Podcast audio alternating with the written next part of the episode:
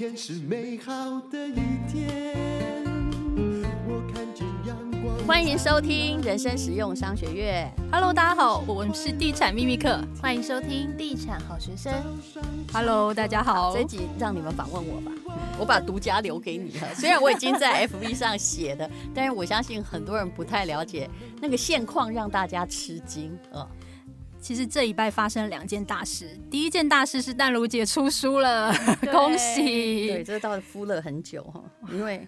其实我后来觉得我已经都在讲话，就不用出书，但是还是把它出起来了。人生实用商学院，嗯、对，因为那一本书其实我还没有拿到，因为我订了，但是还没有拿到。哦、但是呢，在这里啊，我要签给你哈。没有没有没有，大如姐我有买，没关系，你拿了书我再拿给你。别人其实我根本不在乎有没有人买这本书，没有，因为其实我看到这本书是还蛮感动的，因为这一本书其实。伴随着我这一两年，因为跟着淡如姐是成长了，你知道吗？就是这本。其实我们认识只有八个月，明天啊，真的吗？我一直觉得，因为淡如姐是我认识最。认真的 podcast，而且我会骂人，所以你会感觉到暮鼓晨钟。但是你你没有骂过我啊？哦，真的吗？那你你信心比较坚强。哦、对，而且你们两个很很棒，就动不动就说不好意思，我下跪。我就说啊，不好意思，不好意思，是，对，立刻。对对对，因为我们都是很孬的，对，没有没有没有。然后第二件大事呢，就是这礼拜呢发生一件事，就是一觉醒来，房子被误拆了，结果屋主就笑了，哎。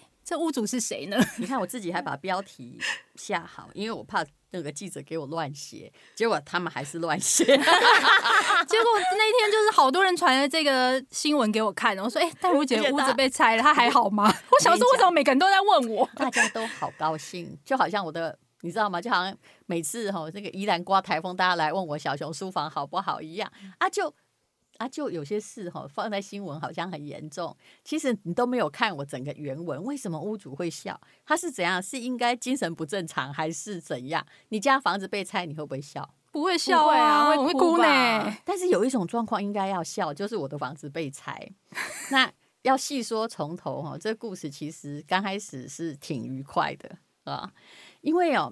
我在二零一零年哈，就是我有个合资的公司，我在做这个日本的房地产的租赁。本来我是建商，后来我想这一段我有说过，就是建商们搞了一年半，然后好辛苦哈，那个费用不计，总共才赚了十五趴。那日本的房子那时候大概如果你买得好的话，你大概就可以赚个一年可以赚个九趴哈，平均报酬率。那一年半也就差不多是十五趴，而且还没有不必请员。太多员工，或者是你都做长期租赁嘛，所以后来就是因为有我率领着一批一批资金在日本，我就想当建商真是阿大，一次先套个几亿，然后出来赚十五趴，你没有觉得很少吗？而且搞很久，是，而且哎呀，日本建商还是个优秀的团队，我真的说他们很优秀，很盯紧，他就跟你签约四亿把它盖完，他就四亿，他一块不加。不像你知道台湾建商，你们两个最了解。哎呦，一般人说的不好意思，我不盖了，我不盖了，对不对？对，他们不会，职人的精神。对，然后把你弄得好好的，然后就是四亿，就是四亿。我刚刚真的讲的就是我们刚开始那个投资额就是四亿，结果搞了半天哈，赚了六千万，然后还要报税，然后还有哎员工的薪水都还没算在里面哦，有没有赚啊？是啊，所以我后来就干脆就离开了那个。就我就说我不合股了，这个案子两两三，我们做了两三个案子，而且它腹地小，不像你想象中的很大，所以做完就算了。我就发现说不对，如果是长期，因为那时候日本哈经过广场协议之后，然后房地产哈包括哈我解表参道，大家都知道，连那边的土地，那个土地就是忠孝东路的指标。都跌到剩下三分之一，因为这是一个供需问题嘛。地价跌到泡沫经济一九九六年的三分之一，哇！这就是各位不要觉得那是他们家的事，这是少子化加上货币升值所导致的事。嗯、我问你，台湾有没有？台湾也有。哎，对，来了，这是是一个最大的问题。所以我就说，为什么日本是它是最早发达、最早没落？它是一个我们眼睛睛。眼睁睁可以看到的一个实验。好，那么当时呢，其实我借日币的，我们公司借日币的存成本，就是大概只有平均哦，大概零点九到二点多帕，要看哪一家银行，二点出头趴，当时是算是非常便宜，你说十几年前，因为日币利率早就是零，但零是指你存款零哈，各位搞清楚，嗯、你真的不要以为借钱是零，那我们能够借到这么低的贷款也已经不错了。所以当时的房子，尤其有的饮食店是真的很棒哦，大概就是平均投报哦。事实上我说九趴算少的，我当时有十六趴的报酬，哇，很高哎、欸，十六趴耶，就是因为大家不要了。所以呢，北海道也有十几趴，所以我后来就把这笔资金告诉大家说，那其实租房子比卖房子好，比建房子好，你知道为什么？因为那个十五趴的盖房子卖完就没了，撒优那拉，对，对不对？跟股票卖完你没有，嗯、可租房子是怎么回事呢？你你卖完之后没有卖完这件事，不管怎样，所以你都会做收那一笔租金。而且很多人就会啊，我看那时候奇怪，那个理财杂志啊，什么周刊啊，他诅咒了我哈，要听旅日为什么会诅咒你？那个说法，他就说吴淡如被骗了哈，是真的，我还是有念书的。他就诅咒我很多年，说哦，他哈那个没有看到，只去买房子，然后没有看到日币贬值。其实我跟你说，如果你操作策略哈有一致性，日币贬值对你有没有影响？我记得我曾经算给敏婷听。动不动很多说，很多人会问你说怎样回台湾？我可以其实可以告诉你，其实任何的资金只要在国外生根，真的有人就这样啊赚钱赶快回台湾是怎样分给爸妈吗？没有嘛，对不对？他一定继续投资，是是不是？我们公司的做法就是越南的归越南，大陆的归大陆，马来西亚归马来西亚，日本的归日本。我今天好像讲了太多地区了，对，不要讲太多，对对对对对，不能讲太多。所以说必别之。就是在当地投资，慢慢扩大，你不需要有任何的谁在那里转来转去啊，又不是看到台币升值就马上去换美金，我真的觉得这叫什么啊？叫菜篮族心理，你知道吗？做企业没这么干的嘛。是啊，也是要长期生根的啊。好对啊，那那所以汇率对你没有影响，你没有要换，请问？台湾台币升值贬值对你们影响没有？没有，只有通膨有影响，啊、对不对？买的东西变少有影响。你你从外星人来看可能有影响，或是美国人来看可能有影响，但你不是做进出口，你没有太大影响，而且你得到的是一个均衡值，就平均起来差不多每年都这样。因为我做了十年实验，所以我知道每年获益没有影响。但是我必须说疫情有影响，因为为什么？比如说大久保的房子。他就租不出去，因为韩国人跑掉了。嗯、本来很夯哦，超夯。可是当然他会受影响。还有呃，疫情有一些商店，你必须帮他打折，嗯，嗯你还是收入会少。但是对不起，它不会零嘛。是啊，但是汇率并没有真正的影响，因为你并没有把它卖掉兑现换回来，所以这叫发展企业的长期的目标。嗯、那。我现在要讲到北海道了嘛？好，我现在先讲日本投资，就是说你一定要是有闲钱或者是专业投资，你才能够做。没事去买一间哦，要来住，我拜托你，我推荐你一个个案最好，叫 Ritz Carlton 的那个套房，可以看东京铁塔的那个，一个晚上大概两万块。可是你不需要去买个房子，得了神经病去还要打扫吧？是不是？你就开心的，你不，如果你抱着旅游或啊，我爱日本，拜托你去住遍所有的饭店。那真正的想要投资、想要获利，那你就要用别的心态，跟你爱不爱这个国家还真心没关系。嗯，你不一定要去爱非洲才去非洲投资，你应该看重的是它的潜力呀，嗯，对不对？还有资本报酬率嘛。所以那个时候呢，呃，我后来发现租赁是一条好路，的确。用九趴，用七二法则来算，你觉得多久就会回本？我不要算九趴，因为要扣掉，呃，它的税哈，所以不要买新房，新房子税很高。如果你非自住的话，是老房子也不太有地价税，不太有过都税，商店，呃，但你还要付管理修缮费用哦，大概是我算七趴好了。那七二法则七算七点二趴是多久回本？十年，十年就回本了。答案就是我们公司回本了嘛。从二零一零到二零二一，早就回本，所以我常说，我其实现在没有很关心日本，因为它回本了。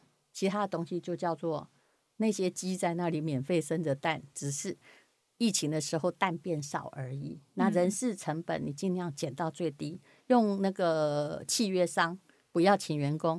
哦，日本员工真是，哎呦我的妈呀，真是之贵就对了，多贵你就想不到。你平常哦，如果他的标准薪资像你这样三十几岁，对不对？然后有几年工作经验，大概是一个月大概是四十万日币到五十万，哇，十万台币，对，啊，经理级可能要七八百万日币哦，就是一年。所以平均一个员工绝对会吃掉你一年大概是呃十几万，但最少是一百三十万的，一百三四十万的获利。等一下还没有算完。那政府抽多少？各种福利。我的答案是一个，你如果请一个员工，一年你可能要花两百万台币以上。所以在日本开建设公司其实也不好生存，是不是？我刚才讲的十五趴是完全没有扣我的员工成本哦，对不对？啊，还好当时是分摊的。所以我后来自己在做租赁公司，答案就是，我曾经有一度把员工都解雇到现在，我们只剩下一位，然后其他是一个。专业的重这个房地产商帮你处理所有问题，然后他是分红制，等于是我们是契约商。嗯，那其实日本的契约商绝对比员工在你家，而你每天都没有去来的可靠。嗯，这也是一定的。好，那北海道是怎么回事？其实我进军北海道的时候比较晚，是二零一五年，那时候好像《非诚勿扰》还没演，所以北海道哈，就是那个萧条，我真的不会讲，就是。我在大概十多二十年前，我第一次进北海道，我最喜欢小樽，有没有？青春的拍摄地，错啊，对啊，哦，他路好像是什么，然后它的这个运河啊，什么都是明信风景明信片。可是我一定要提醒你，它冰封期也有到半年，跟札幌一样。但我进去的那一年，就刚好是，其实我本来不是为了房子，我是为了日本的威士忌，所以我是去。那时候我知道他绝版，所以我跟我我就是赶快买了机票，全家的机票，因为我需要我老公当司机，我要从机场一路冲到鱼市去抢酒，酒后不开车，开车不喝酒，未成年请勿饮酒，饮酒过量还健康。我先讲完，免得被被乱告一阵哦。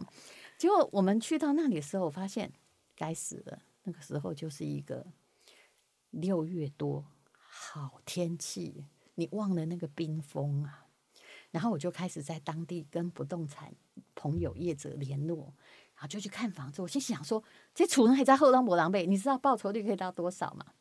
多少？我听了你一定会买的，你也会跟我一样丧失考虑。但是我现在告诉你是我丧失考虑哦，嗯，没有现在而言考虑买对，对。但是我那时候只会算数字，一间房子，因为那时候很。低迷嘛，日本政府怎么鼓励大家都不去买房子？其实那时候连大阪的街上哈，一五年那时候很萧条啊，大陆客还没去，跟疫情差不多。你看那所有店哈，那些大阪那的新斋桥现在最热闹，对不对？到顿堀以前是两间，有一间没开，你就知道那时候多萧条，好难想象，难想象哎。对，因为我经历过那个时候，也就是我说过的，呃，整个新干线只有吴小姐一个人在买房子，不是。整个车厢 Green Car 就是那个贵宾，就是商务车厢，只有本人一个人。列车行长还来问说，他还用日文，因为其实我日文没有好到可以跟他对谈。他说：“哎，那个这个冷气会不会太冷啊？” 还好 Air Condition 的日文我听得懂。服务好尊贵哦，只有你一个人，所以你就看那个 Green Car 有多少人，就知道日本的商业有没有多繁华。他以前坐在那个表参道。那个爱马仕旁边的那个咖啡店，喝咖啡也只有我一个人，你就知道那 怎么回事。二零一五年还从二零一一一到一五都是这样，就是多爽，你知道？这是广告，亲爱的朋友，中原普渡快到喽！家乐福和北港朝天宫联名代客普渡服务，即日起到八月十日止，可以在家乐福线上购物预购。北港妈祖慈悲普渡香，你看多方便啊！将会专车直送北港朝天宫参加八月二十到八月二十二号，也就是农历七月十三到七月十五号的中原普渡法会，也就是你人不用去，但是诚意一定到的意思哦。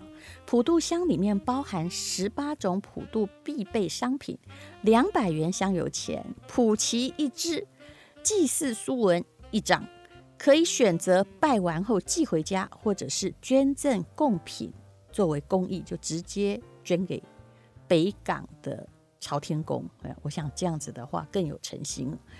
捐赠普渡香可以得到福袋，凭着福袋底部序号有机会抽中黄金妈祖，这叫纯金一两，价值八万八千元一尊。你看看这像不像一个藏宝图啊？更多资讯可以看本集的资讯栏连结哦。好，但是我现在讲回北海道房子，这个你会不会买？你现在都不要用日文算哦。那间房子只有两百五十万，每个月五万块，而且住客都非常规则的在每月一号缴房租。来，你会不会买？一定会啊，一定会啊！借钱都可以买啊，有点两百五十万呢、欸。第一个，台湾没有这样的价格，每个月还可以租五万呢、欸。两百五十万是台湾停车位的价格。对，就这样，满地满地都这样。于是那天我就很高兴，因为公司还有一点，你知道公司为什么？日本公司为什么有钱？那就是东京的房子里面所产生的那个房租我没用完嘛。我那时候就征求股东同意说：“哇塞，这个太好了！我怎么来到一个宝地？我不只买酒。”于是我开始跟这些中介 买房，子。其实我当然买了很多，对不对？而且我算一算说，说这你算一下投报，快快一两百五十万，一个月五万，一年就六十万，几年会回本？答案是四年半就回本了。对啊，对啊，一定可以。而且它是独栋的，独栋意思是不用付管理费。而且那个房子也已经有一点年纪，你千万不要买太年轻的哦。那个房屋税、故都税很高，它又已经几乎等于房屋税快要没了，开不开心？土地应该蛮大的哦，土地大概都一百两百平，好便宜哦。被拆掉那个也有一百平，而且是在市中心旁边呢，超开心啊！要不要开心？所以我就很开心啊。但如姐是不是房最后房子买的比酒多？好啦，不要再讲了。酒还是比较多，这这这还是聪明点，还好我没有。好羡慕啊！但那那结果呢？好了，我告诉你，第二年问题就来了。我有一间房子，我就是买两百五十万，然后这其中一间两百五十万月租五万的，我买了三个月之后，房客他突然走了，没告诉你。就是他觉得期满，然后可能因为他转到这个我我虽然是日本公司，但是没有转折原来的屋主跟我们之间那个 owner 之间没有转得很清楚，房客可能信不知道寄到哪里，但他就搬走了。结果那一天呢，就是房子积雪压到了隔壁，嗯，那压到隔壁。嗯，还好没有压死人，不然我惨了。积雪它没有清嘛，因为人走了，压到隔壁之后把人家车压坏了。反正我可以跟你讲，那个两百五十万的房子，我们公司赔了。我我真的忘了那个账单，大概是赔的，大概也赔了两百五十万。再赔一栋房子，还有人家的车，大概是这样，就是赔人家的车。啊，还好赔人家的那个棚子，然后哎，他还告诉你说，拜托你会要要清雪，因为隔壁住老夫妇，你万一真的压到他不对。我才发现那个房子，你在热的时候看它，跟在冷的时候看它不一样，不是下雨跟晴天的问题哦。买房子还是要看气候哎。对，后来但那间房子我也很便宜把它脱手，但是那笔损失我自己吃下来了，啊。我真是个好人，对不对？就是 就是因为我的错误决策嘛，我就把它吃下来。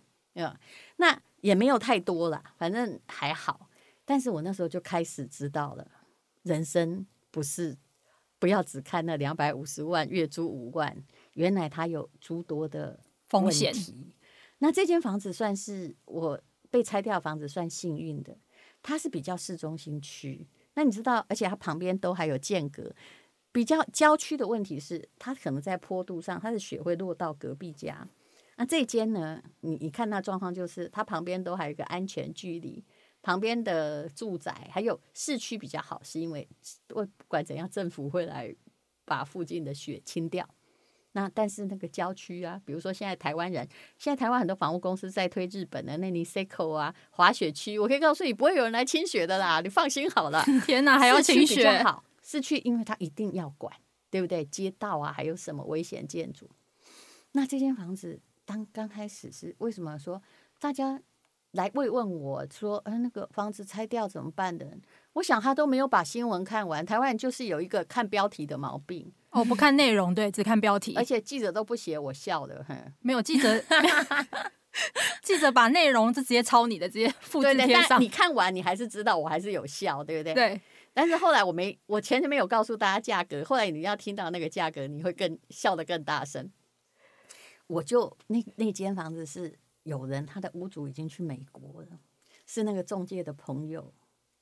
然后他跟我说：“吴小姐，我这里有个房子，我跟你讲哦，他就在将太的寿司，就是那个镇寿司，离他不到一百公尺，最佳住宅区。不过这房子已经以前是 apartment，就是 apart，就是租人家的哈、的，可能就是附近从业人员的公寓，就方便住在热闹区工作的。但是他已经呃，他已经没办法住人了。屋龄应该有一百多年了嘛？有吗？”嗯不好意思，我觉得没那么远，可能跟我差不多大。对，看起来 蛮老旧的、啊、照片，感觉是有一点年纪。那个屋子对，很像古迹，欸、你知道吗？五六十就已经很老了，好吗？嗯、你也不要想那么久哈。但日本的房子很多，只要是水泥就是那个水泥的，其实撑他们建筑撑个九十九年是蛮厉害。总而言之，那个是没有钢筋的房子，你可以看得出来。好，好。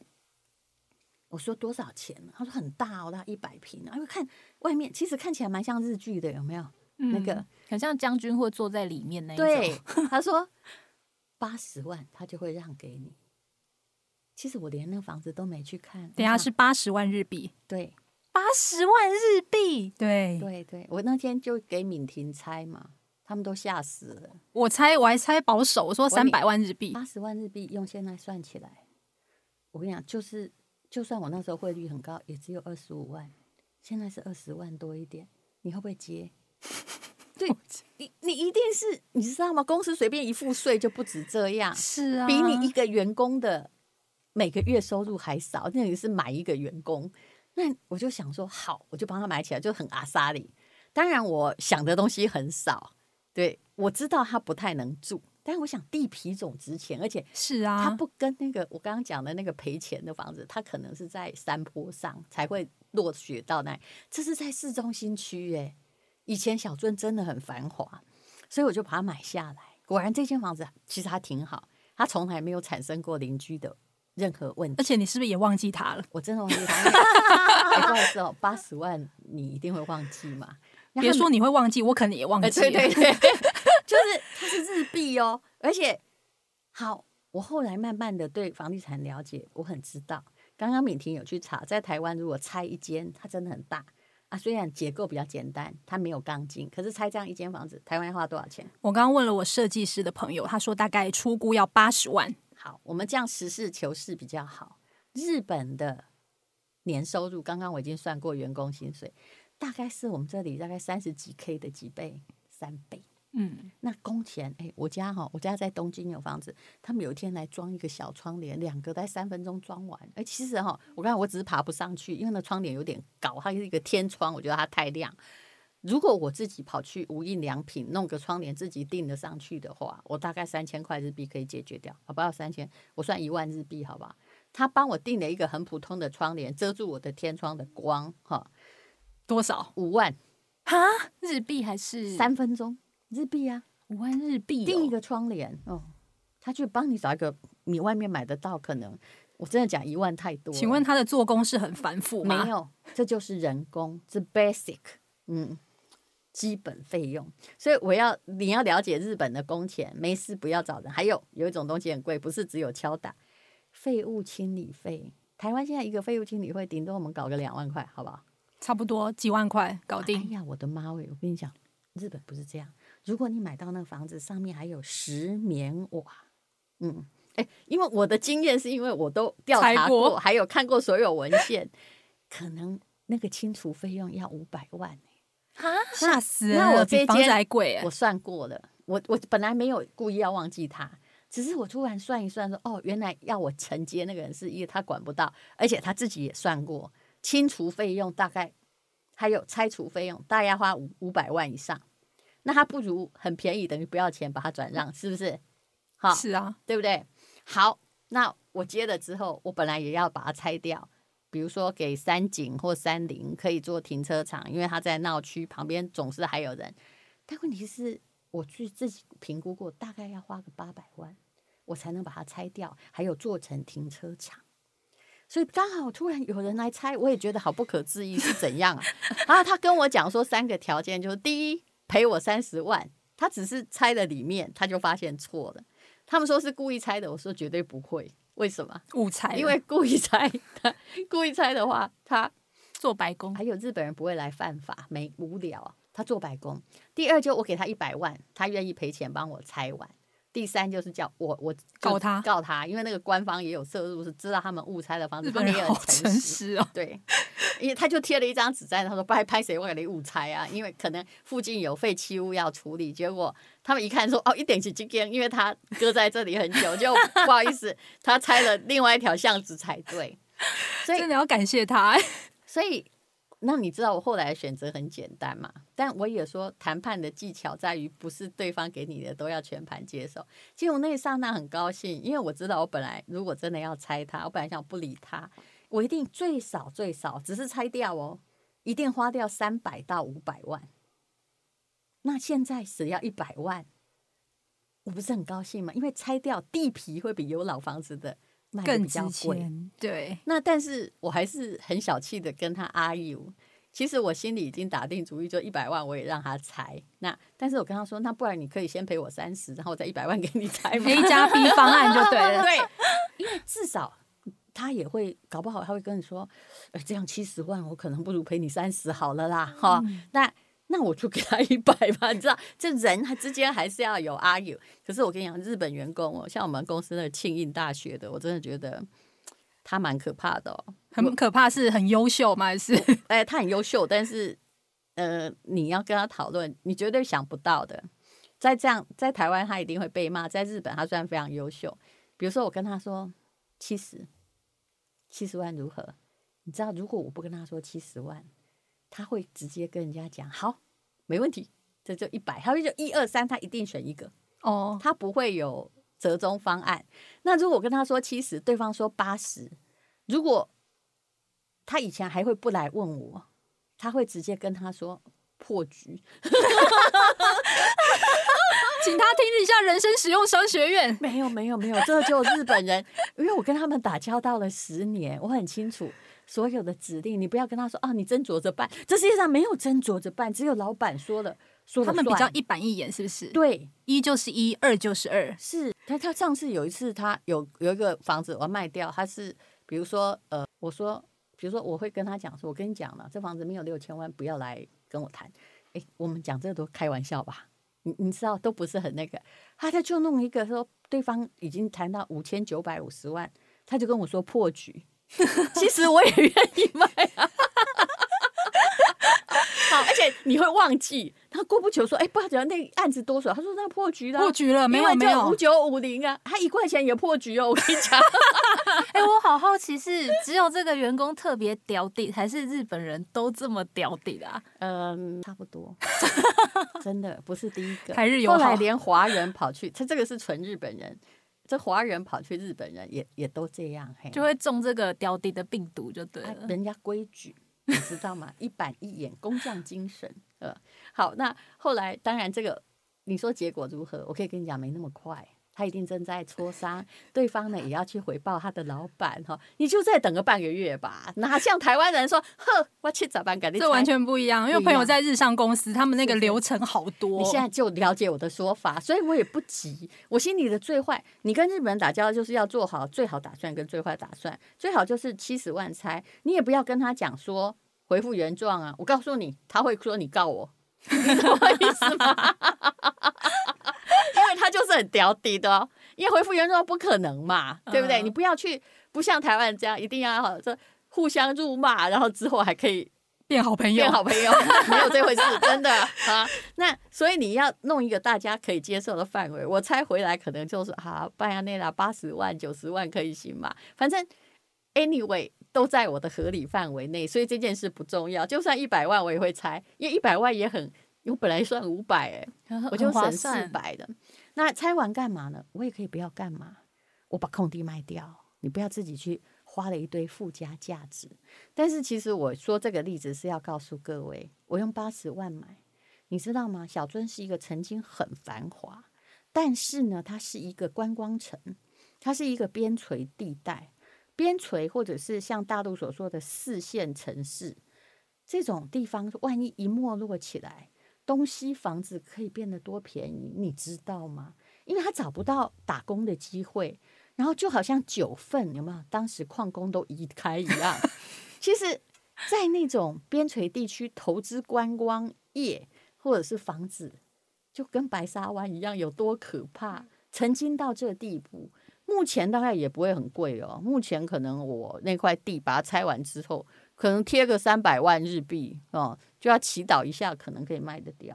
嗯，除非附近哦，对面开了一个 Seven Eleven 开起来了，我跟你说。嗯那就不一样，因为我也有这种狗屎运过。哇，那那如果买到上千万那种度假屋，不就剉赛？哎呦，不好意思哈，我一定要告诉你，它本来最高时候的值多少钱？我曾经买了一间店面，就我们公司的店面，它在二两千年的时候，为什么会到我手里？是因为我认识了一个律师，不动产的律师，他就在三三一地震的时候问我说：“姐姐你要不要买？”你看。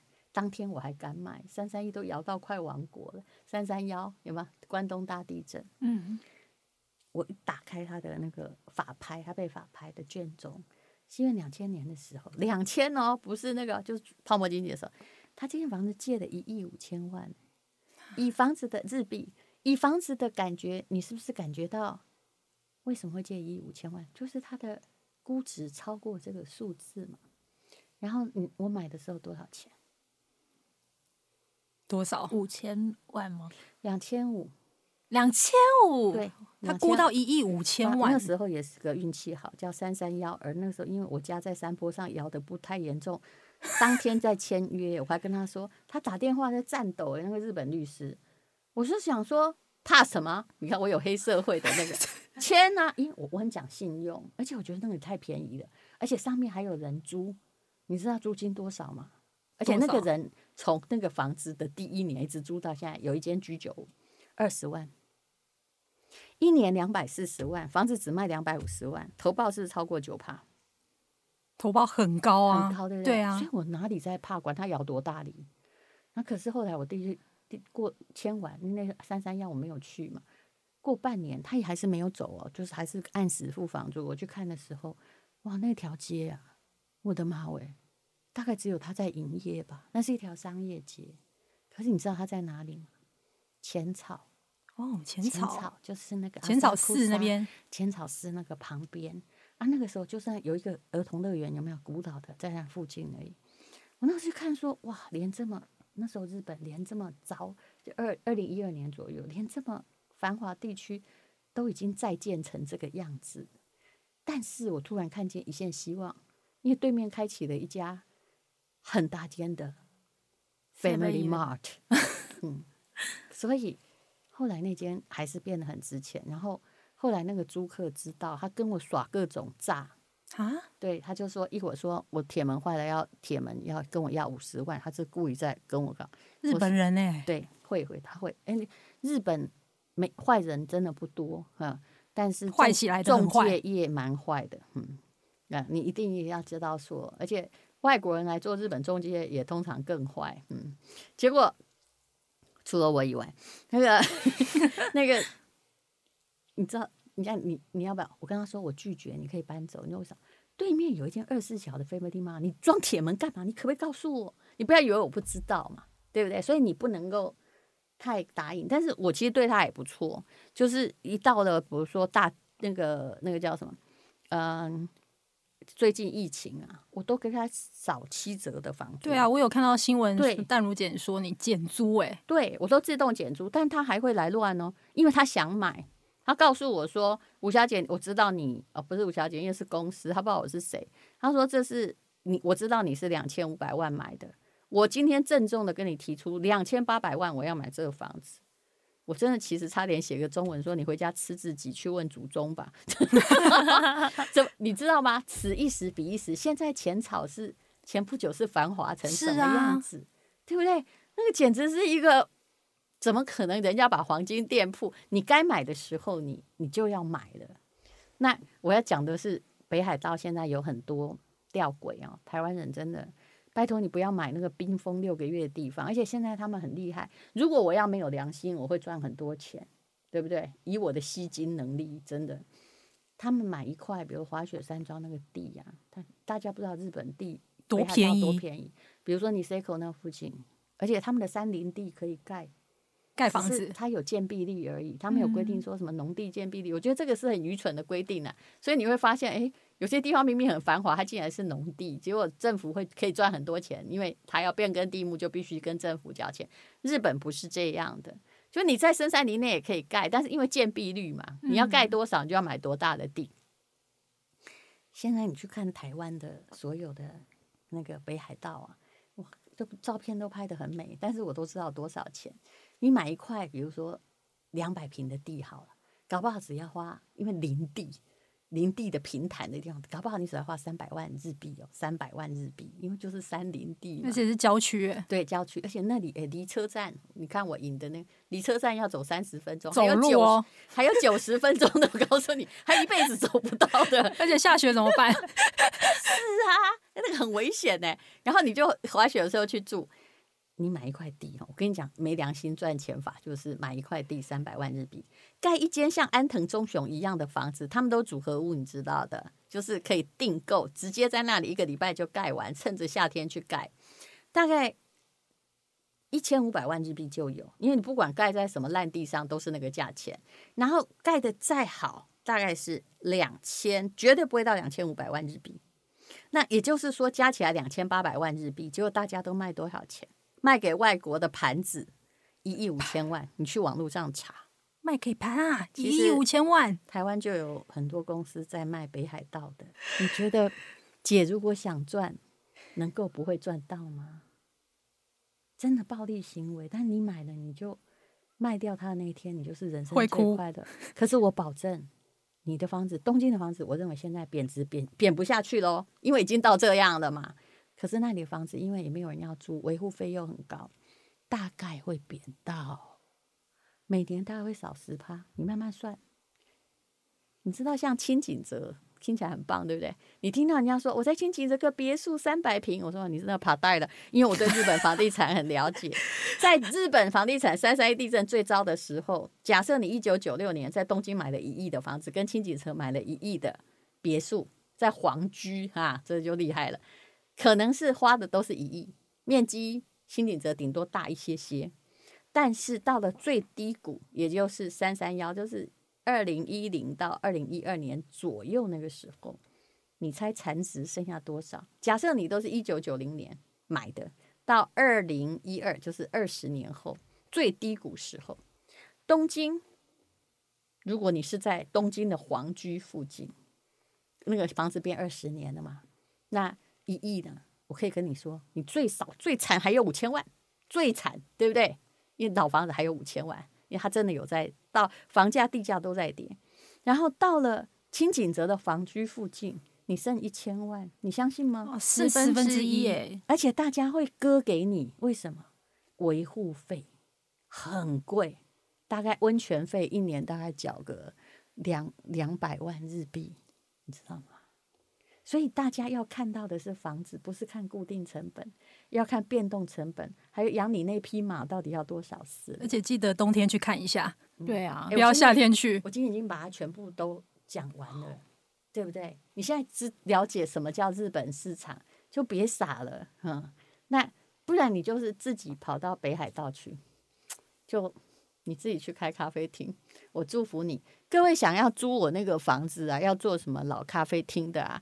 我每个月我看看哈，我收八千就好了。嗯，发生什么事随便你装潢成什么样，我也帮我维护好就好了。诶，你想想，我才买八十万，如果他赔我三十万，我也可以让他维护原状啊，我都不用拆也可以，对不对？八我因为我把它拆掉，是因为我还有良心，我怕一万一哪天落雪哈，有流浪汉到里面压死他，这样我不太好。嗯，就是八十减三十，我现在成本剩下五十万日币耶。嗯，你要不要接？我可以卖你便宜一点。还是有人失恋想要去北海道写一个故事，开咖啡厅，你来找我，真的我租你八千块。但其他的哈，那个你不用回复原状，你自己要怎么盖就怎么盖哦。那淡如姐，你有没有建议？如果今年想要入手日本房地产，你比较看好哪一区？一样是东京吗？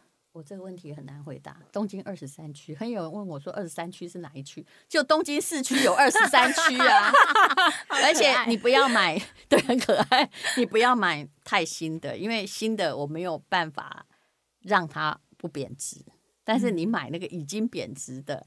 我认为还不错，还有最重要的是，我后来我不后悔的都是我刚刚跟你讲的，就商店街、饮食店，因为日本人他没有那么方便，他的运费还是很贵，所以他们必须走出来买东西啊、呃，因为也没有要走很远嘛，所以呃，如果这个二十三区之内，就总共有二十三区哦，那个都叫市区，就跟台北有呃中正区、呃文山区、大安区，对对对对，都它都叫台北市。